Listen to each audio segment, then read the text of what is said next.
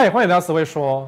今天应网友的要求，因为这个题目已经你们喊了很多很久了，就是如何换屋。换屋的学问，原来房子是这样换的，什么意思啊？也就是说，我看到很多人换屋的方式是错误的。通常手换呢，你就是凭着你的意见，跟凭着呃家人的想法啦，凭着你的那个智慧啊，或者说你的经验，不对啊，手换你就没经验，对不对？还是乱换一通，所以到了二换的时候，才能会换到比较正确的房子。所以以台湾目前买房子的情况来说，通常第一次换屋都也是失败，要到第二次换屋才会比较成功一点。好，所以今天的题目就告诉你是说换屋该怎么换屋。你我希望你一次就成功，因为第一次失败，然后你就要便宜卖掉，或者是说折价卖掉，或者至少你会赔掉装潢的钱，你懂吗？装潢也不少钱的，因为装潢装下去之后做个五年，那是垃圾了。你再怎么保养好。就是垃圾，谁要做你用过的马桶？你懂哈？你都不想做别人别人用过的马桶，你也不会想用别人用过的马桶，这道理是一样哈。所以我希望你第一次换屋就成功。还有，如果说你今天还没有买房子的话，你也要看这一集，是为什么呢？因为当你在买第一栋房子的时候，你就要想到下一栋的房子哦。这是一个，其实我做事的习惯就是我下第一步棋就要想到最后一步棋，因为我们以前玩象棋的时候是这样子学的。我没有正式学过，可是我知道，就是当你下这步棋的时候，你就要想到它未来会怎么走了。所以，当你买一个首购的房子买下去之后，你就要想到未来是怎么走了。所以我过去有讲一些首购的一些房子的事情啊，就是首购该怎么买，因为很多人都买错了，然后就乱换一通，就是花很多钱学习到正确的知识。好，所以你看我的节目，但是有一些收获没有做。所以，不管你有没有买房子，这一集会让你思考到说房子该怎么买，而不只是只有换屋。好，首先，有钱人换物的方式跟一般人换物不一样。我们这里讲有钱人是说今天非常有钱，郭台铭啦、张忠谋啦，有没有？他该怎么买就怎么买。这个房子是谁？周杰伦的房子。所以周杰伦也有很多很多的房子。那当然，这么漂亮的房子，对，他会不会再换？有可能还会再换。但是呢，因为他是有钱人，就是他钱真的很多，所以有钱人换物通常会有一些状况，比如说现金买。如果你有钱哦。你的现金很多，当然也可以用现金买房子，没有错。但这也意味着说，你这个现金是存不了银行的，你懂我意思哈？因为有些钱呢、比如说，讲实话，赌场拿下来的，卖粉留下来的，做红单留下来的，或者什么跑单帮的珠宝留下来的，这些钱呢，都进不了银行，因为进银行就要被查到，或甚至是你真的是。表面上破产，可事实上你有钱的要死，你懂吼？台湾其实很多人有钱人是那种表面破产，可私底下整天跑趴，全身贵气，用现金买东西的。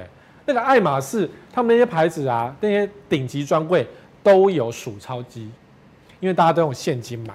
我们不用羡慕人家现金买，那个现金存不了银行，就知道多改优啊。然后我觉得我们以前卖房子也是啊，遇到现金买全额房子的时候。我们都会非常的谨慎，因为我讲过要录影，然后算钱给客户看说，啊，这位先生，你今天带来是两百万，哈、哦，这个是什么签约金？然后你今天付了是一千万，还要找银行跟保全来哦。他付一千万的房价，你就只好录影，因为你要证明说我们没有帮助他洗钱。好，有些很多现金都是洗那个，反正就洗钱用的啦。你知我知，独眼龙都知，但问题是。这件事情就是国税局装不知道。好，你也不能够进银行。那当然，有些人是这样现金买，所以你常常在报纸上看到很多什么现金买有没有？又哪几个豪宅？又什么不贷款的买一下房子，房地产景气大好之类的，这些都是胡烂，都洗钱嘛。什么景气大好，洗钱都洗钱，讲什么景气大好？哈，OK，半买半相送。有钱人换屋真的是半买，比如说像周杰伦。这一户房子新闻稿写一平两百万，你相信吗？我绝对不会信的。如果我是老板，如果我是周杰伦，今天我要买一间房子，哎，我要周杰伦呢，我打开你在打卡呢，你要不要给我一点广告费用啊？他这他这个 view 这个景打了很多卡，国际到处流，你懂吗？周杰伦的 IG 打卡是有价的哦，所以这个房子也不是平白无故的原价卖给他。虽然实价登录上面写一平两百万，大概是我忘了正确是多少。就像江蕙，也是买一户啊，豪宅啊，然后你你懂，实际上都是查到数字，可那数字都不见得是精确，所以有钱人哦，有名的人哦，名人买房子哦，房价绝对不用相信，绝对不用相信，因为那都是一个含代言费用的东西。所以如果你说啊，今天周杰伦买两百万，所以我们有钱人想要住在周杰伦楼下也买个两百万，你就是阿呆。好、策略运用是什么意思呢？就洗钱啦。还有地保呢，是一个呃聚集在一起的那种买法。好，一堆有钱人想要聚在一起取暖。我的邻居是张忠谋，我就可能跟张忠谋做到生意之类的，懂吼？所以呃，不要太就是豪宅的世界呢，我们一般的老百姓看看就好。那如果你今天是有钱人呢，你也要很清楚知道说到底是豪宅是怎么玩。因为我的粉丝有些是有钱人，最近一个粉丝一直跟我私讯，他已经快要把所有台湾的台北的一流豪宅都已经举完例子，说可不可以买到。每一间都是易来易去的啊！我只好跟他讲说，这一间好，那间不好，这一间有问题，那个建商有问题之类的哦。好，那一般人怎么看呢？笑笑就好了，千万不要以为这个是景气的一个什么复苏证明，不要这样想。一般人的买房子应该是这样：先卖后买。如果说你今天钱没有很多的话，就是你真的需要换个小孩子长大，需要房间；你妈要跟你住，需要房间；原本的套房不够住，要结婚，需要房间。所以钱不够多呢，一定要先卖后买，因为买房子很容易呀，有钱买下去就是了。可是卖房子是很辛苦的。虽然有房仲常常统计，就是说平均一间房子的呃转手的速度大概是两个月左右，平均呐。可是实际上一间房子的实际上的卖掉，包含没有卖掉，大概应该是一年以上，一年哦。所以卖房子真的比较难。如果你今天想要卖的一个好价格，更难。想要卖到赚钱呢，就是要看祖上有没有保佑了。所以，如果你今天钱不够多，你想要无缝接轨的无缝，不是那个光头的无缝啊，无缝接轨就是我房子卖了，然后时间到了，马上刚好交屋，登到新房子了。要这么漂亮的话，一定要是先卖后买。然后怎么无缝接轨呢？其实。换屋的人很喜欢无缝接轨，因为就没有这个问题。你把房子卖掉了之后，对不对？然后再但书写说好，嗯，你约定一个，比如说三个月后交屋，三个，或者是说好，你卖掉之后呢，利用一下嘛。因为其实其实中古屋交易到一个月就交屋了嘛，对不对？那我如果人家给你买房子，但你希望早点交屋啊，but 合约书可以写说，因为你要买房子嘛，所以一个月交屋对，三个月后交屋对不对？那是一个条件之一。第二种玩法是说。我回租两个月，租金多少？反正房价也是算一算的，你懂吗？有没有内涵价格而已？就是，呃，比方说这房子一千万，然后你外面去租一个房子，一个月两万块也是要钱啊，还不如给你的买方赚一下，对不对？可是呢，羊毛也可以出在羊身上，看他要不要接受。所以，变成是说，好，一个月交屋，或者说你刚才讲说，呃，房屋自签约呃交屋日，好，你看转过来嘛，对不对？自交日起两个月还可以作为就是回租，你可以回租两个月。意思是让你找时间搬家，很合理，对不对？那你这样就有三个月的时间了。但我觉得比较好的是第一啊，就是直接买，买完之后跟他讲说三个月后交，因为我需要买房子，我需要找地方住，这合理。一般的买家也可以接受这件事情，钱晚点给而已。好，但有些人可能不太愿意啦。就是如果他真的别人说啊，你跑掉怎么办？那你就先交屋，另外两个月租房子也可以，或者是你不要这么复杂。一个月交屋，然后你去外面找一个烂房子住一下，忍耐一下，这样好。所以先卖后买，后买很简单的。不过你要想买了一个房子之后，你还要装潢，所以你要给自己一个装潢的时间，然后这样子就可以无缝接轨。好，不是那无缝，这时候已经出现那个无缝。了，好，那你说有这么好的吗？有这么巧的吗？你可以做得到，我相信很多人都做到这种。很多人成功的换屋就是这样子，无缝接轨，一直跳。但是你要先卖房子，卖，如果你钱不够的话，先卖后买，好，先锁定好，其实是这样，先锁定好，比如说这两间我想买的，我已经看好了，然后房子再卖，对不对？我只是先不要出价而已，等到房子登签约成交，你的房子卖掉了，就直接好，隔天马上去跟这两个就去谈这个房子，这样就可以无缝接轨，有缝。接轨就是说，房子卖掉了之后呢，我先去找一个随便的房子租，因为租房子很简单，你就先跟屋主讲说，比如说就租一个月，一个月你找得到房子租，跟房东讲好叫，我不会给你用任何的东西什么之类，可是你要比较辛苦一点，好，先卖后买，先买后卖呢是你的手上钱稍微多一点，你可以买的比较漂亮。然后你房子如果晚一点再卖呢，你有钱，因为你要缴两份房贷嘛，所以你比较有钱，可以继续缴房贷，两间房子的房贷哦。而且这个时候还要注意哦，如果你买第二间房子的话，因为依我们现在的法规的规定，两间房子的银行贷款最高只能够用总，就是高价的那个房子的总价的八成。比如说你一个房子是五百万，一个房子是一千万。然后一千万的八成是八百万，对不对？所以如果你有两间房子的话，你第二间房子加起来的贷款，总之就没有这么好，就对了。就加起来不能够超过一千万的八成，就是八百万。好，所以你买第二间房子，如果你手上还有房子去买第二间房子，你的贷款通常不会到八成这么多。有些银行愿意接，可是就要被接收到金管会的喝咖啡，因为最近金管会在喝咖啡，贷款比较没有这么乱搞一通。我讲乱搞是说对政策，对你来讲就是贷款比较没有这么容易，所以可能最近这几个月哦，贷款会有一些纠纷出现，你们可能要看一下新闻，因为有些可能会踢爆说，你明明告诉我可以贷八成，结果呢，银行核下来只有五成，那另外三成资金我怎么办之类的一些纠纷。好，所以先买后卖是你资金有的情况之下，可以买完房子装完好之后呢，你跳过去，这是也是无缝接轨。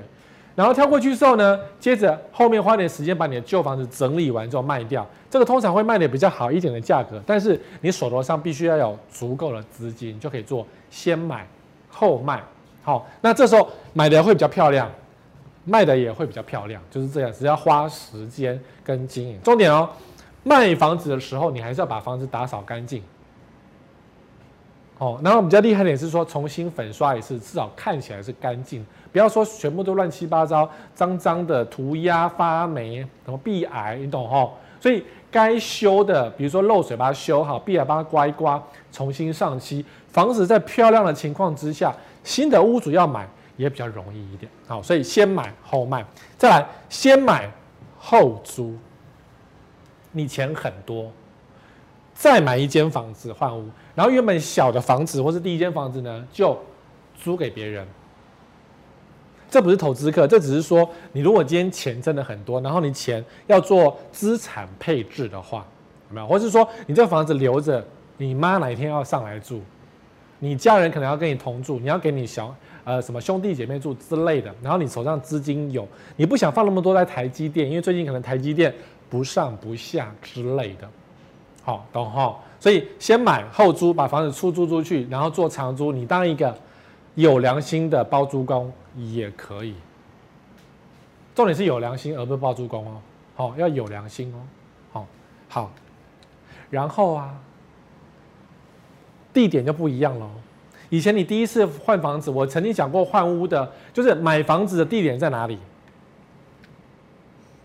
买房子的地点在哪里？记不记得？工作在哪里？娘家婆家在哪里？还有你熟悉的地方在哪里？有没有？上礼拜有讲啊，宝可梦不是说买房子吗？我也是讲这三个地点啊。然后呢，因为他呃，他以前念书的时候哦，在台科大，应该台科大对。然后台科大住不起台北市，住新北市，那住永和，对不对？他住永和。然后后来工作内湖，虽然永和离内我有一段距离，but 因为他永和已经熟悉了，因为他念书要住永和，所以他住在熟悉的地方也是可以的。你懂我意思吗？好，可是呢，换屋就不一样喽，换屋就不一样喽。因为呢，你会长大，你的小孩子就是因为生的多了，然后就要换了，对不对？所以换屋的地点就不是这三个，不只是这三个的考量，这三个还是对的，但是不只是这三个考量。首先呢，换屋就要选市场。如果是一个长期煮饭的家庭主妇，然后买来买去啊，每天都会去某一个市场，觉得很棒，你就会换到那市场的附近。相不相信？因为真的家庭主妇，或是你妈妈每天煮饭的人。每天煮饭的人呢，不会去呃买一个礼拜的菜，然后煮一个礼拜，不会干这种事儿。我也不会做这种事。我每天如果我要每天煮饭，我也是每天去黄昏市场买我今天要吃的分量，我是这两天要吃的分量。因为我不吃冰冻过的东西，不是我不吃啦，冰冻过的东西口感什么都变差很多，所以传统市场就变得很重要了。啊，如果有每天煮饭的家庭，一定会想这件事。所以你如果觉得啊。好，比如说板桥，同样的板桥，传统市场就那几个，好，就那几个传统市场。我们有些邻居住户呢，会跑到呃，比如说埔前的兴隆市场，或者是呃那个什么黄石市场。好了，有人就说啊，黄石市场东西太贵了，你懂我意思吗？其实他嫌的就是太远，他的确要停车要花钱，要比较远，骑机车，然后附近应该有停车位啦，然后可就是比较贵。贵一点点，可是东西贵为什么？因为它的海鲜很有名，它的海鲜比较新鲜，就比较贵。它那冷冻货但比较便宜啊，你懂吼？所以有些人如果没有要吃这么精致的话，就考虑便宜一点也没关系。但是市场就变成是你换物的考量了。你问回去问你妈，如果你妈说啊，巷口就是他喜欢的市场，他会不会喜欢？会。跟那个市场要坐三班公车转三个捷运才到得了，他会不会喜欢？不会。好，再来习惯了医疗机构，也就是说，如果今天换屋呢，举例，家人整天往荣总跑，你可以住新店的慈济旁吗？你就不会了。可是你首购的时候，你想说，哦，新店的慈济旁有医院，我有小孩可以照顾，就近这样子，感觉比较安心，所以首购可以住新店的慈济旁是 OK 的。可是如果说你今天的看病的主要医院就在荣总，你就绝对不会去隔壁的慈济。当然，你说感冒去诊所看也是有的，可是生什么大病或是什么需要检查，有些人是要固定回诊的，你就会考虑住在这个医院旁边。所以在荣总的附近，真的住了很多常常去荣总的人。好，北边是荣总，我是举台北的例子啊，然后南边是台大，新北是很多人就会去台大，不会跑去荣总，因为比较近，而且台大也是很好的医院。你说啊，去荣总也是 OK，可是你是荣总就觉得太远。好，所以换物的时候，你要找到你习惯的医疗机构，如果你有需要。长期常常去，比如说你要洗肾，舟车劳顿也很辛苦的，不如直接住在医院的附近，或是走一条顺线，像是比如说坐一条捷运就可以到的那样子的，就会比较开心舒服一点。好，第三个，不用学区或者为了学区换屋嘛，有讲小孩子大了就不用学区了嘛，所以如果你小孩子长大，你以前念什么明星国中、明星国小，那个地方都挤得要命，生活不是很舒服。你当你为了学区忍耐一下，然后把小孩塞过去那边是 OK 没有错。后来你要换屋了，你比如小孩子念到台大去了，或念到什么成大去，你当然不用学区啦，你可以搬到台大去，OK 啊，因为台大不用学区嘛。可是你想住哪就住哪，你要住到什么北大也都可以，好，懂吼？所以换屋是要这样子想。你说，呃呃，我当年为了什么住在台北的小小的地方，我已经很习惯了。如果你要换屋呢，你习惯地区又找不到很好的换屋的话，只有烂房子，你就觉得很感忧。最后你就换不成，永远住在破烂的地方，就会很受不了。所以不用学区呢，你就找一个，比如说好了，台北市住惯了，然后你开车或者什么，你不需要什么上下班塞车时间的话，你可以住什么三峡、林口，开阔很多，就不用挤在小小的地方。好，所以三峡、林口很多换屋的搬过去，或是桃园很多，因为当前房价比较便宜一点点，搬过去有这样的人。然后我有朋友呢，是他当初是在台北市住那种老公寓。公寓太老了，爸爸妈妈那个膝盖不好，不能够爬楼梯了，所以都把老公寓卖掉，钱不错，对不对？搬到新板特区来，因为他爸妈喜欢走一点点路去坐车，所以给他住到新板特区的豪宅。台北市的烂公寓换新板特区一栋豪宅可以的啦，虽然 location 不，可是他爸妈已经老了，所以他没差，给他住好的环境，然后视野开阔一点是 OK 的。好，所以你就不用学区了。但如果你今天换屋为了学区，比如说你小孩子，你从套房换成学区宅，那你知道为了学区，那没办法。小孩子最大嘛，讲过啊。虽然换屋嘛，虽然你买房子是以工作考量、娘家婆家为考量，可是你们家谁最大？如果是你最大，就以你工作为考；如果是你小孩最大，你们扛的那一朵，你们认真努力，就为了小孩的培养，你就要培养小孩，你们要去念。阳明山的欧洲学校，你们就只好住在阳明山。好，这时候就是小孩最大，为了学区，就是小孩在哪，你们就住哪里，这样知道哈。所以地点不要乱跳哦。很多人私讯我说：“十位哥哪里可以买？”呃，新庄我看了一个房子，嗯、呃，淡水我看了一个房子，嗯、呃，林口看了一个房子，不是这样子看的，没有人这样子乱看，你们是逛街啊，不是这样的。买房子绝对不能够这样，嗯、我哪里都可以，没有哪里都可以的。你还是要依照你本身的需求，比如说你有心脏病，你每个每个月都要去融总，你就住天母嘛，就这么简单，好，懂吗？抓到你的需求，确定你买房子的方向，这才是买房子正确的方式，而不是说看到销售小姐的事业线很漂亮，或者是说，哎呀，什么哪个地区什么好像优惠，什么 A 七有划算，什么买房子还可以赚钱，这种这种广告都不要看，因为你住不舒服，身体不好就不会幸福。好，在好吃的餐厅旁，为什么讲这一个？这是我一个南部的朋友说的，而且那个人住台南，当然这是他的购物方式，他说。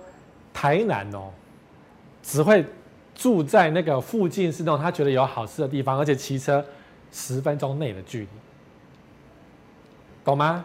所以比如说好，他很喜欢吃阿玉，阿玉牛肉火锅，但现在已经观光客吃，他也不吃了。哦，他也想搬家，就是他喜欢吃阿玉的时候，就会住在离阿玉不远的地方，因为他骑车去哪都可以吃到好吃的东西，不是只有阿玉。那当然，现在阿玉变观光胜地了，他就觉得够了，他可以收一收。搬回别的地方，可是他的条件就是骑车十分钟要有好吃的。当然，这时候说，Sway 哥有 Uber 胖达，干嘛住旁边啊？可是很多人喜欢当场吃，而不是说叫外送起来。虽然外送也是热的，可是当场吃的气氛就是不一样。好，所以的确有人是为了好吃的餐厅而搬到那一区。台北比较少，中南部比较多。你是不是也这样？搞不好是哦。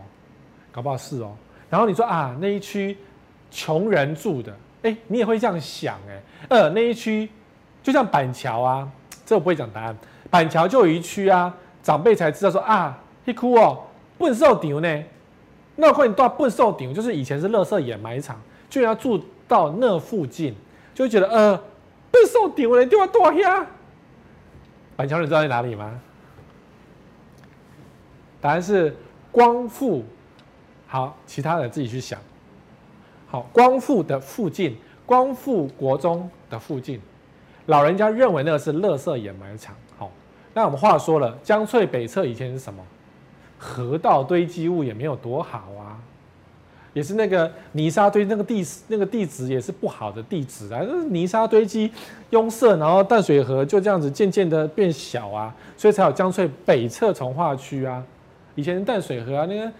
那个什么烂泥巴地呀、啊，对，老人家觉得那个区是他们不喜欢的，就或或者是说桃园，桃园虽然到处都重划，看起来都是新房，对不对？在艺文特区有些地方呢，桃园家老人家知道，以前那是坟墓啊，就是你家的这个什么大厅就是一个大坟，有没有？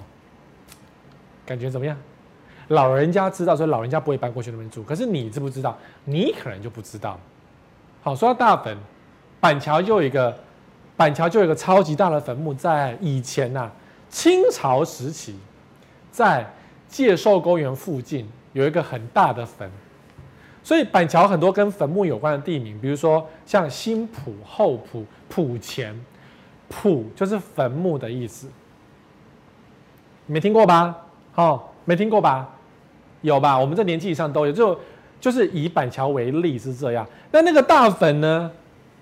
清朝就有了，所以板桥大坟在哪？你知道吗？搞不好你每天经过哎、但你这时候说，哎呀十位哥哪那么夸张？坟墓挖掉就没有了，那个晒晒干就没有了。你也可以这样想啊。可是有些老人家觉得，我这不爱多少黑的，给他吸了，我暗下都不爱去黑，晚上都不要去。因需要选产品是到时候你换屋的时候就会改变的东西，就是你今天的需要改变了，所以你选择的产品不一样，跟首购是不一样的。比如说捷运旁，我是开车去的，因为你不搭捷运，或是你一定要搭捷运，所以上班就是要搭捷运，小孩的上学的地方也有捷运，你就是坐定捷运了，所以你非得买捷运旁的，走路五分到十分钟可以到捷运站的地方叫捷运旁。好，那像我，我开车嘛，所以我不用住在捷运旁。那我有没有可能换屋？用。哪一天我换屋的时候，比如说我老了，老人家不能开车，七十五岁以上可能要没收驾照，我家旁边没有捷运怎么办？我就可能想说，我不是搬到捷运那边去，或者是哎呀，有 Uber 嘛，有计程车嘛，我叫计程车就好，坐什么捷运？好，就是你。换屋的时候，你就确定你已经会知道说你是不是坐捷运的。你如果不喜欢坐捷，不喜欢坐大众交通，你喜欢自己开车，你就不用挤在捷运那边。呃，捷运保值啊，住舒服才是最重要的，保不保值不是只能够是当第二个考量，不是第一个考量。好，公设丰富或是不用，很多人买房子是有很多公共设施，比如说好了，我们敬佩的张金二老师，张金二老师已经换了第四间房，他那个房子呢，他当初买这个房子是为了公社丰富而去的。在这里我当然有点噗嗤一下，就是说。嘿嘿，你为什么不去找个健身房就好了呢？那个养想喝牛奶，为什么要买一头牛呢？我的想法是这样，但是张老师觉得不用了，我在家里喝就好，就不喜欢出去了。他他讲是这样讲，好，所以如果你家里确定你整天会去游泳池、唱歌、什么健身房，你确定会干这个事儿，你就买一个你确定的公社，这个公社就不是加分，而是你生活必需品。比如说游泳池什么十五米就太短，你如果每天游泳的话，十五米耶，那个那么短的，一般社区十五米没什么好，有的小朋友在玩水啊。所以如果你社区是二十五公尺那种长的那种，可能还可以来回游，比较像是游泳，懂哈？我没有帮张老师检查他们家公社，是因为他有他，他是张老师，我怎么讲他都他都会有自己的考量哦。有家暗示够明显了。超明显的，好，所以如果你如果不需要这公司，或者你觉得我去运动中心就好了嘛，运动中心一次五十块、一百块，或是我去莴苣，我去游泳池，我每天要游泳的，我就住找一个能够到得了游泳池的地方就好了。因为毕竟养一个公社丰富的社区要非常花钱，那个羊毛真的是不值得。比如说一平一个月三万块的，好，不要讲三万块，一个月多一万块的公社费用，拜托，一个月一万块，你可以去俱乐部嘞。俱乐部帮你弄好好哎，懂吗？还专人给你伺候哎，费用就完全不一样喽。在家，你你家的公社真的比较贵，然后外面的公共真的比较便宜，真的比较便宜。比如说，好，我知道莴苣那个就是呃健身房，一个月了了不起一千块上下左右，多一点少一点。然后私人的健身房可能两千块一个月，一个月。但是这个钱如果要养你家的公社丰富，绝对是不太够的。你只能养单纯公社而已。好，所以当你要换屋的时候，你千万要想到哦，这个公社不是附加价值，而是你有没有需要这件事情哦。你要想着，因为你花这么多钱养这个东西，别人也养，可是哪一天万一别人说我不要了，游泳池社区作废，你也没办法啊。因为多数人同意说游泳池太花钱了，没几个人在游，我们决定要作废它，你也没有办法。哦，在顶楼或低楼层，但你要换屋的时候，你只要确定好你要空间高，还是低楼层是那种你无所谓，你完全不需要景观。这个你在换屋的时候，你就已经确定好这件事情。好，我在这边讲都是没有讲转售的想法哦，我都没有讲转售，要讲的是什么样的房子是你好住的。所以你要那种不要有人在楼上踩的话。只有顶楼的份儿，热，超级热，要多花电费，但是没有人踩你的，没有在头上可以烤烤，没有，如果有就是阿飘。好，景观第一排，这也是换屋时候找到可以确定是你要不要景观第一排。比如说海景，你真的觉得很棒，或是你就觉得海景屁啦，谁要什么海景？我根本就不看海，早上出门就走了，那就不用花钱买在景观第一排。这个很重要，但如果你今天有小孩，小孩子在成长发育的时候，我奉劝你哦，景观不一定要漂亮，但一定要开阔。住在低楼层，就是没有视野很好地方的小孩，的确比较容易得近视。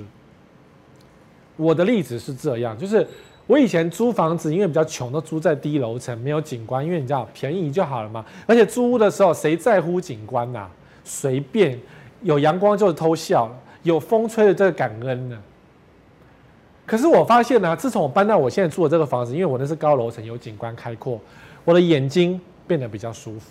我以前在家里眼睛就是只有看到墙壁而已，就是我视野只有短短的这样，每次都撞到墙壁，然后就看到别人邻居家的窗户。当然我眼睛不够好，看不到邻居家在干嘛，那个内裤有没有脱线我看不到。可是我视视觉没有放松，是短的。好，那个睫状肌，你看我还讲睫状肌耶，睫状肌没有放松。当然有时候有，这时候开始推出个营养食品，叶片有没有？你吃这个眼睛就明了，没有用。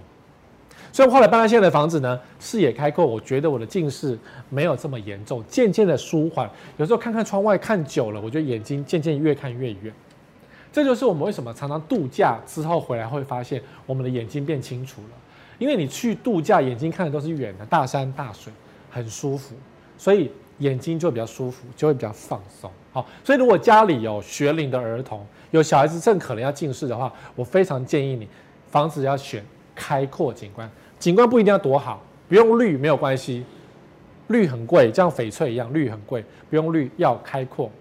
底下是公寓，烂公寓都没关系，顶楼加盖一堆很丑，没关系，只要开阔，哈，这个很重要。换屋的时候，你应该选到冬暖夏凉的方位，这很重要。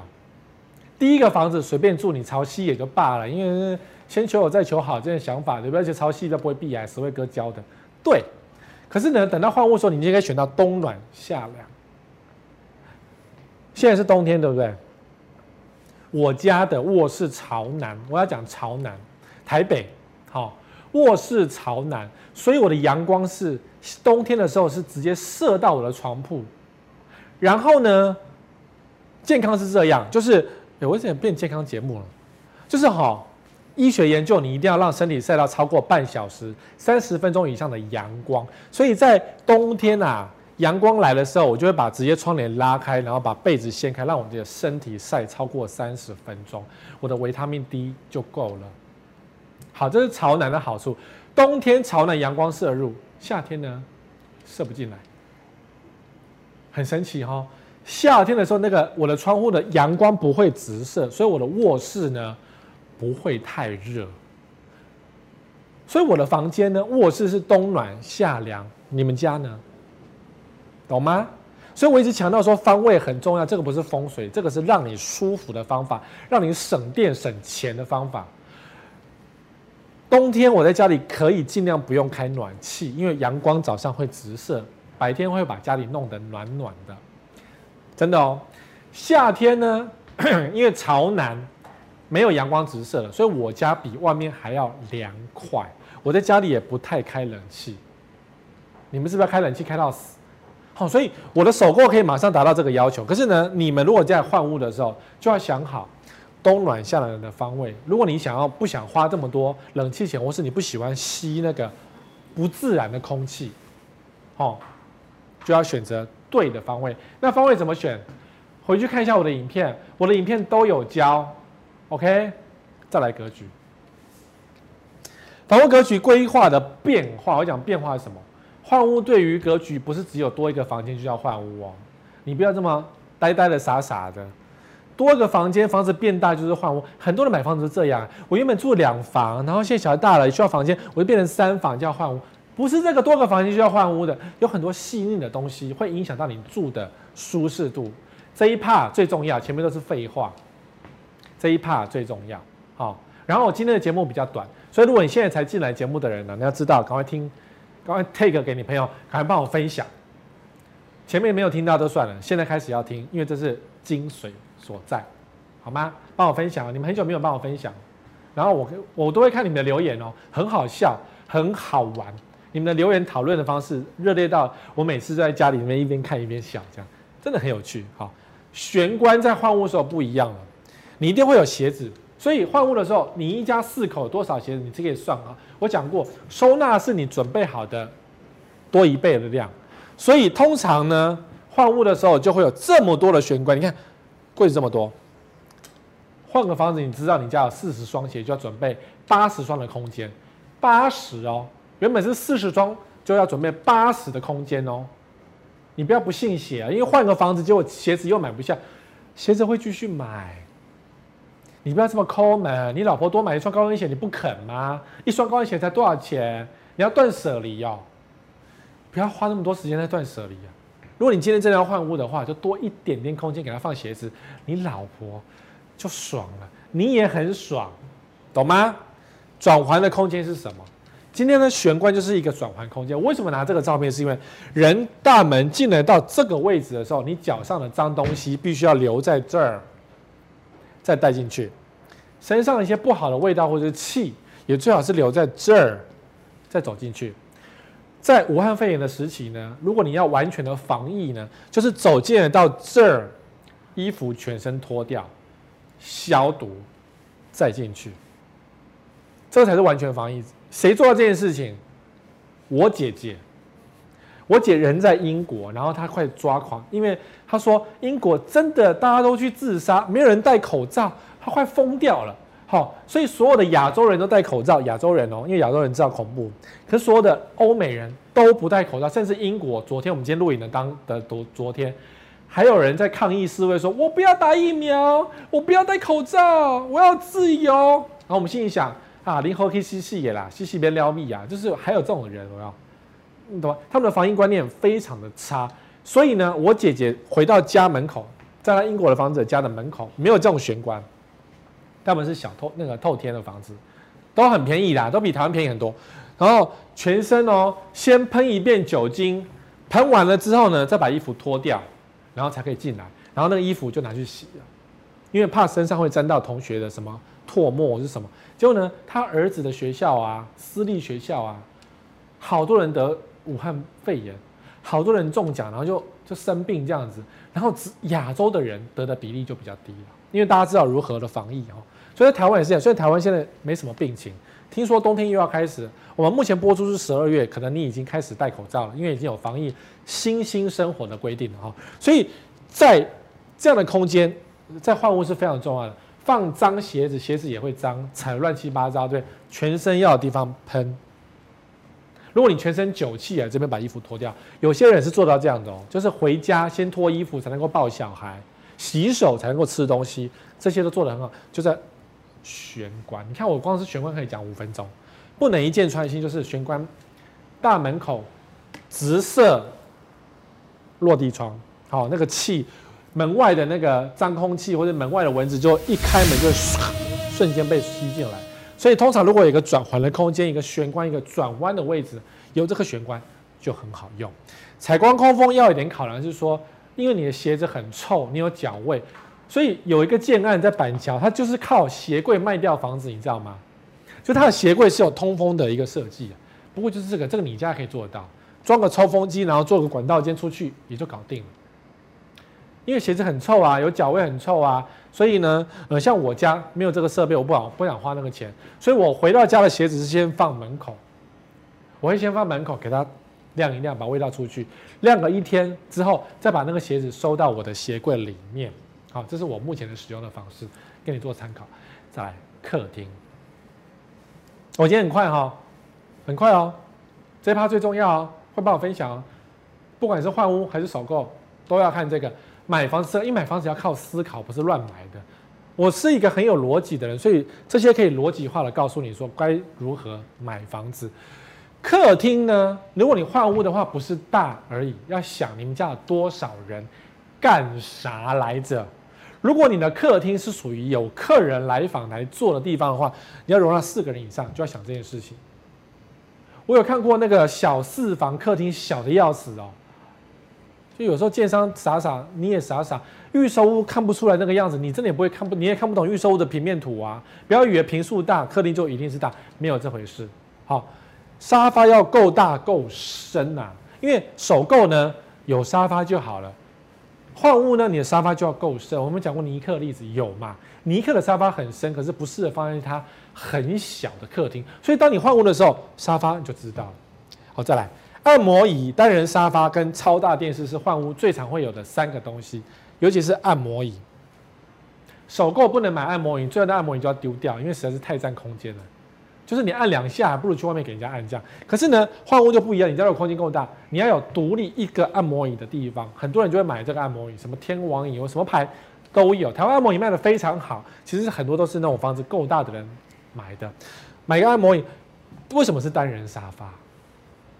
你知道为什么换屋的房子要有单人沙发吗？你知道吗？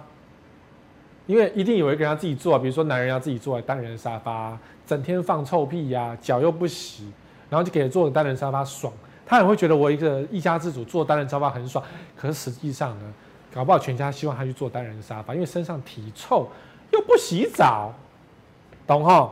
电视大家会买，然后再来玩游戏的空间，为什么放这张照片？哎，因为健身环需要空间玩呢。你呢？我家里小小的，家里就扫兴了，客人就来不了。好，所以换屋的时候，如果你家有玩游戏，你希望空间有地方爬，小孩子有地方爬来爬去，这个客厅就很重要。客人有来访，有空间就很重要，这是换屋的客厅的想法。好，来喽，这个也很重要哦。很多人做错哦。餐厅跟厨房在换屋是一个很重要的角色哦。景观跟采光就很容易换屋嘛。所以你的景观可能不是只有客厅才有，厨房也要有。餐桌可以伸缩，是说台湾没有那么多人。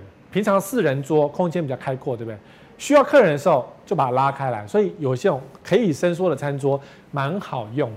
就平常你不需要这么挤，因为你摆一个超大餐桌根本就是定的。不要以为你家够大就可以这么定的，因为大餐桌还要擦哎，那个灰尘量也是很恐怖的哦。两个冰箱，这个最重要。中南部的人家里都有两个冰箱，因为家里够大。可是到了北部或是都会区呢，大家忘记冰箱两个才够。如果你今天是一家四口换屋家庭的，为什么你家这么乱？就是你们没有当初买房子忘记也要有需要两个冰箱。像在澎湖更妙，澎湖是一个大冰箱，一个冷冻柜。因为我所有的澎澎湖朋友都是这样。而且冷冻柜是放冰的海鲜，他们永远有最新鲜的冰的海鲜。然后那柜那么大，塞满，我也不知道他们怎么吃的。总之呢，他们就需要一个冷冻柜才有效。所以两个大冰箱才够的空间是换屋时候的必要。很多建商规划错误哦，他的厨房是只能放一个冰箱，不能放两个冰箱，到时候你就会痛苦万分。相信我，你会为了冰箱而拆掉整个房子。好。微波炉、烤箱，你自己想想，通常都会有，可是不需要就不不就不要放。内外厨房呢是大更大的平数，里面是热炒快炒，外面是切水果的厨房，就是你的厨师在里面炒，外面是你这个主人在准备菜菜给客人吃，就是 gay bye 的意思啊。于美人家有两个厨房，他他的那个直播常在他他们家直播嘛。它里面那个厨房是油烟大潮的时候弄的，所以他家虽然外面是一个很贵的展示的厨房，但是他们家没有太多油烟，因为大火快炒在里面那个厨房关起来了，外面只是随便加热的地方而已哦。所以内外厨房很好用，在换屋的时候是你可以考量的。有客人来的时候呢，或是你要大火快炒的时候呢，你家不会有油烟味。好，那你看卧室，嘿嘿，不是只有多一个房间哦。要大不要多，换屋的时候，比如说你家一家三口，房子当然大一点啊，而不是说什么四房五房那么多房子要干嘛？这个平面图就是拿来当示范，是它是要多不要大，是一个错误的示范。当然对建商来讲，他也不确定你是换屋还是首购，所以他画一个 rough 大概的样子，盖成大概样子有跟你弹性用，比如像像这个房子。客厅其实不够大哦，你看它有没有玄关位置？没有哦，它没有玄关哦，直接出去了，所以这房子没有财库哦，没有财位啦。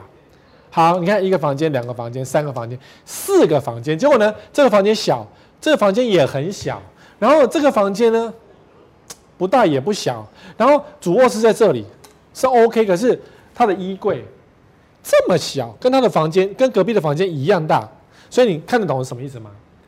如果你当初为了这个格局买下去，你就死了，你这个主卧室就很难住。但是，建商的伏笔是说，啊，你有可能合并使用嘛？所以你看，这里这里弄起来，这里当更衣室不就够大了？你只要敲掉这一条墙，这就一个完整的更衣室啊！你的主卧室门口在这里啊，这变成一个超大房间，有没有？所以换屋通常主人会需要大一点的房间。但如果说你今天一家需要这么多房间，那你你住了就很辛苦了，因为你的主卧室的虽然有厕所，可是它的更衣室这么小，你到时候衣服不够，这边再这边就多一排柜子，这边再多一排柜子，就是花一个很多钱就买一个很挤很挤的房子，然后客厅也不够大，不够气派，虽然看起来方正，但是就是没有很气派啊，是方正但不够气派。你看只能摆一二三，一家只有三口吗？客人来坐哪里呢？就没位置，所以你就不会买这个房子。可是如果你说，啊，好大哦，什么，啊，说，你如果不查就买进去，好，有人是为了这厨房买的哦。这个厨房，厨房空间是很大哦，可是冰箱只能够放一个哦，虽然可以放大冰箱，但只能放一个冰箱，不够好。好，所以你看，夫妻分房或分床。说实话，很多家庭在换屋之后，夫妻是分房间了，感情会更好，因为打呼终于不用在一起，各睡各的。你想看书就看书，你想起来就起来。所以到了换屋之后，夫妻很多分房，你不要觉得忧伤，这也是没办法的事情。恩爱不一定要永远在一起，然后打呼给对方听。好，有些人没办法接受，可有些人最后还是分房。因为空巢期小孩子都飞走了嘛，小孩子都搬出去，都结婚出去了，多那么多房间干嘛？就夫妻分房，夫妻的感情会更好，终于不会再离婚了。有可能是因为分房而不离婚，那至少有分床的空间吧。所以很多日本人啊，然后是日本的饭店啊，都是双床房，因为日本的夫妻可能很难在同一张床，老公会打呼很吵的哦。接爸妈来住多一个房间，空巢准备对。换屋有时候会有空巢问题，小孩出去了，你要不要帮小孩子留个房间？钱够多就留，钱不够多没关系，房间就不要给他，因为他外面有房子嘛，他一辈子难得回你家。好，哎，中年人也要换屋哦，对不对？然后呢，你把大房子卖掉，因为以前一家四口啊，做得很好，就把大房子卖掉，你们家一家只有两口，你跟你太太去住，也很开心，会很开心的。这时候就会买一个那种你们要的视野开阔，你们要的设备。你看，就像张老师一样，换到有一个设备有 view 的地方，他也会做的很开心。换屋的考量是这样。再来哦，概念是这个哦，卧室的概念哦，好收纳最重要哦。因为很多人换屋还是换错，因为收纳不够，最后居然买一个房间来当所有全家的收纳，这个很可惜呀、房间是很珍贵，你居然拿一个房间来当全家的收纳，很方便，但是很可惜。所以收纳在买房子的时候就要先想好，而不是之后叫室内设计师搞定这个事。好看跟品牌，哎呀，好看比较重要，品牌不重要了。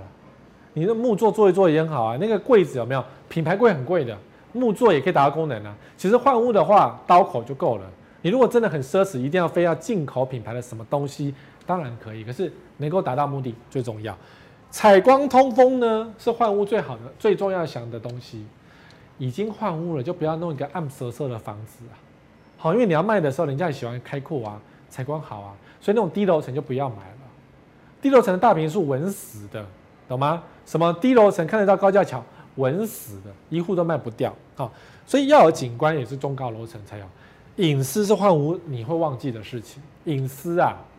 在很多都会区，纵使是换屋的豪宅或者换屋的大平数，它也没有隐私，因为大家忘记了。所以为什么新版特区的房子最后没有什么人住？买进去装完进去发现没有隐私。虽然我们是换屋的房间都够大，所有都合乎我的讲的，可是没有隐私。所以小孩子就妻离子散，或者是最后这房子你还是要便宜卖掉，因为没有隐私。可是买房子之前你会信誓旦旦的觉得，哎呀，我白天工作嘛，窗帘拉起来就有隐私啦。但你换了之后呢，隐私就会成为你卖房子的那根，就是杀被杀价的刀，或者是说让你卖房子的一根稻草，就只有隐私。好，好了，换屋了，床垫会买，对不对？高价一定会，绝对不是买三千块的。柜体耐用就好，大书桌、大书柜一样是收纳。好，这你自己会想，隔音很重要。什么叫隔音很重要？就是你既然换了房子，小孩子都大了，夫妻在房间，嗯哼，或者是小孩在房间听音响、弹吉他，各自有各自的生活，就不要买在隔音不好的建商的房子内。我讲过，某一间上市建商的房子很离谱，你可以在家里听到隔壁户在看电视，遥控器转台，隔壁户听得一清二楚。这有上过新闻，那个建商就很要求。上市建商哦，好了，浴室的换屋的方式是什么？不是只有大或者什么就好。按下爱心，存下你喜欢的物件，降价马上通知你。找到你想要的房子，都在聪明买好房。浴缸要使用可存水，老人家想这件事对不对？浴缸使用存水，对，老人家就要存水。然后免治马桶要有插座，而且要换够大的，因为屁股很大。你也中年人就肥，所以每次房桶要选比较大款的，而不是有就好。就像那个日本那个谐星有个胖子女生有没有叫什么？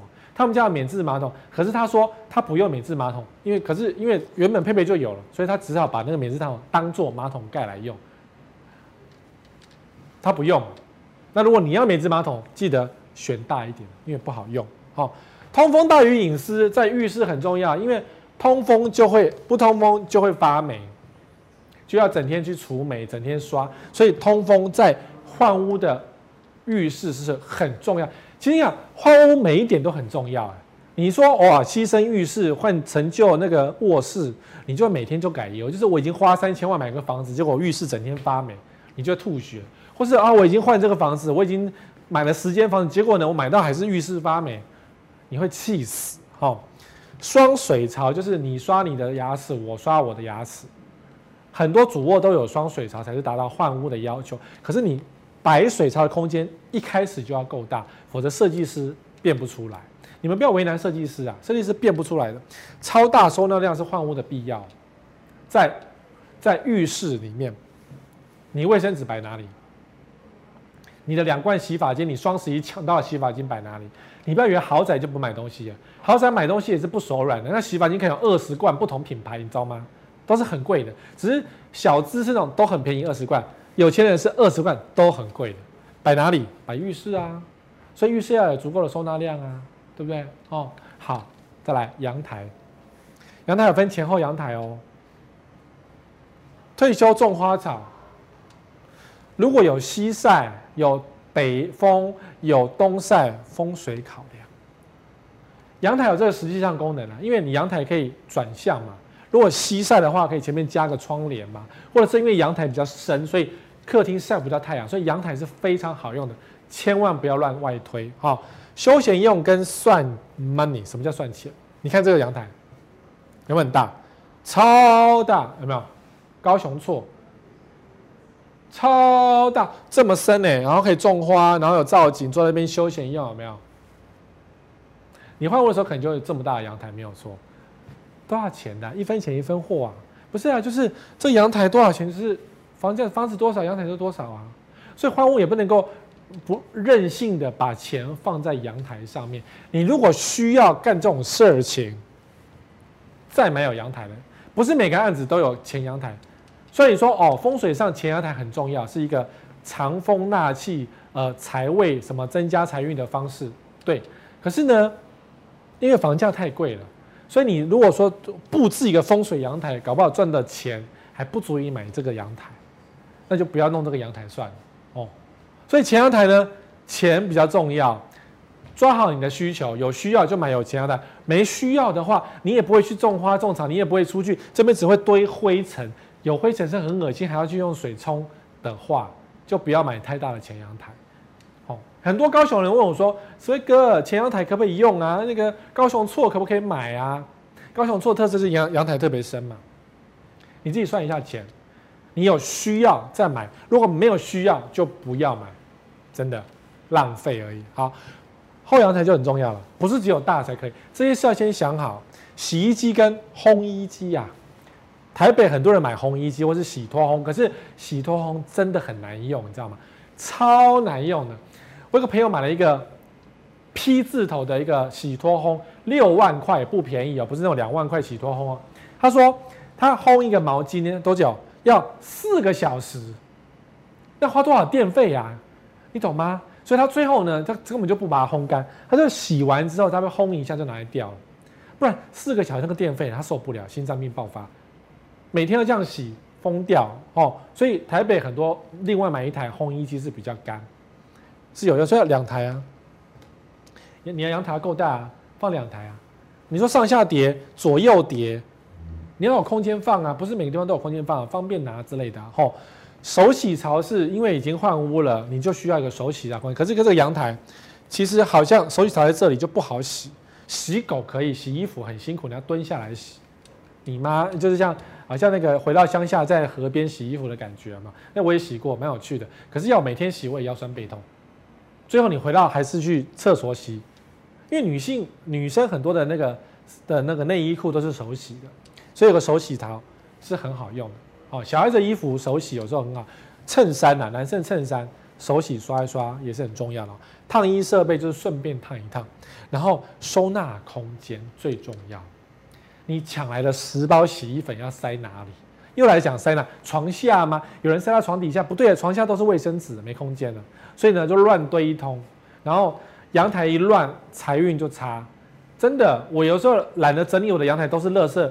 比如说，开始两三包，那个时候我的财运就很差，对发票都不会中，吐血，你知道吗？然后我把那个垃圾拿去丢，阳台清干净，洗一洗，刷一刷，并且拖干净，我的发票就中奖了。啊，来，阳台最好的方位是朝西。阳台最好的方位是朝西，不是朝南、朝东、朝北，是朝西。因为呢，衣服一下就干，很棒。我的阳台朝东，所以我衣服没有容没有那么容易干。缺点，唉，可是没有一个完美的啦。因为我家不完美，我就说过我家不是个完美的，不然阳台朝西就超棒，衣服随便洗都干。好，好。换屋还有其他考量的因素哦，就是除了刚刚讲格局、方位什么、地点之外呢，比如说这个十年内发展，为什么换屋还要想十年？会哦，因为大家很多会换到重划区去，那这个重划区十年内有什么发展？左右你换屋会不会再换第二次的意愿？好，比如说你当年因为看好林口换过去，就发现哇，林口好像没什么发展，你又要搬走了。对啊，奥莱完了之后，你觉得奥莱不过如此嘛，就像青浦。你因为房价比较便宜，换到青浦去了，结果发现，哎呦，青浦好像发展没有起来。哎呦，金鱼刚起来，可是人也就有塞而已啊。哎呦，多个 IKEA，但我没有曾经去逛 IKEA，房子都买了，逛什么 IKEA 呢？就变成这样。那你说好了，新庄副都心，哎呦，百货公司都不见了。当年的副都心不是一堆星光三月、远东远东百货吗？就是百货商圈都不见了，只剩假豪宅，最后只有一个什么红会广场，都是吃的。嗯，跟你想法就不太一样，对不对？所以。室内发展就蛮重要的喽。然后我已经讲过很多新的重划区，这未来会走什么样的方向，你们要自己小心。比如说，好，央北，央北跟头前是一样的拥挤呀，拥挤度，央北也很挤哦。板桥江翠北侧也很挤哦，其实目前就很挤了。然后土城，你看都是挤的。然后你还有什么？那竹北不用讲了。乌日没人去，乌日才烧掉一栋，辛苦了那些购物人，你要赶快找健康球场，好烧掉那一栋。然后还有什么？青浦，对，青浦讲了，就是一个没发展的地方。A 七都是房子，没有生活机能，还想听哪里？哈？九份子，九份子也就房子而已啊，然后离牛肉汤又很远，生活机能又没有，哦，所以。十年内发展就要想好这一区，因为你换屋换过去，以你成熟大人需要的东西，这十年当然也不会改变。所以换屋就想到说这一区到底十年会有什么发展，大不了你换回市中心嘛。如果你需要这么生完整的生活机能，就搬回市中心呢、有没有？生活机能考量很重要。再来哦，换屋啊也要想到是说转售容易度哦。你看换到香林皇居了，哇，两百八十三笔耶，这是我。我们录影的前几天，我自己找的这个实价登录比较网上面的统计，两百八十三笔转售，这个社区是要爆炸逃难了吗？你懂吗？还是大平数哎？为什么会这么多人想卖呢？哦，因为可能他们觉得哦，我不想住这里，因为我想住七期更豪华，或者是说啊，这我只是投资的，我就放了就算了，眼见不好，这房子就卖卖就好了。我没有只有唱空相邻，鹤里雍真爱一百八十二笔。这是什么发生什么事情？然后这个鹤里雍传奇也是鹤里雍，一百六十六笔哦。如果你今天换屋是因为大坪数换了这些社区，然后全社区一两百户在卖，大家都要逃离，那你会想搬？一定有他逃离的原因，不好住的原因，或是你想搬家的原因。比如好了，比如我只是说比如，我不是很确定。比如香林皇居本来有早餐拔费的，突然间停用了，我我不知道他们有没有停用。可是很多人因为早餐 buffet 而买的，哎呦停用，嗯，没得吃了，算了，我房子卖掉好了。有哦，啊游泳池停用，哈，游泳池那么漂亮不能用，算了，我卖掉好了。有哦，哦，你懂吗？就会有人这样考量哦。我不知道他是发生什么事情导致于到那种目前为止这个新闻已经写过了，还是在大逃难，两百八十三笔天，你纵使重复刊登也不用也不会这么多吧。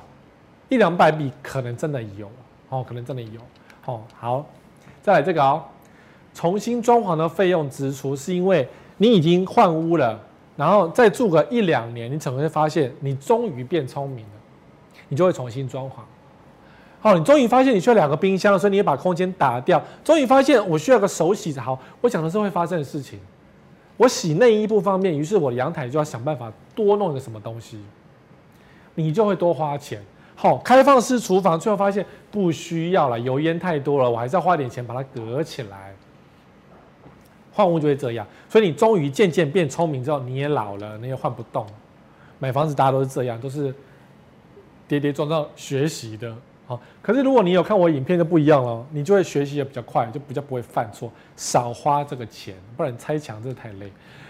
还有啊，如果说你换了屋才发现 我楼上邻居很讨厌，怎么办？我要搬家，你会发生这种事情。但是这种事情这是赌一把，这个是我当年做的恶灵退散，所以赶快上好房 TV 找一下当年我讲恶邻居怎么办那一集，然后重新再读一次，有一些。如何辨别楼上有没有恶邻居的方法，跟发生的恶邻居，我们该怎么办的方法？如果实在是避不开，你只好搬家了。有可能哦，你花了三百万的装潢，然后你要搬家，才住三天就受不了，有可能哦。不是没有可能的哦，我没有在骗你哦。你到时候，因为很多人问过我说，Sway 哥，我不可能搬家了，我这边很好了，可是楼上很吵，怎么办？我可以不去装隔音天花板，要做起来要花五十万。你要做，你还是可能会做啊，对不对？你如果房子三千万，其他的装潢加了三百万，然后邻居在楼上整天踢踏舞，你也治不了他，你为了他搬家吗？三百万马上放水流，欸，哎。不可能嘛？你就想说我花点钱改装天花板装一装，或者是想办法让恶邻居退散，这个时候就要看我的旧影片。好，好啦，今天花了一个小时来讲说换屋的方式，因为这个是应你们的要求，我相信你们会有这样的问题，所以希望你们可以学到东西。还想学什么呢？赶快告诉我，我下个礼拜二晚上九点半准时告诉你。再见。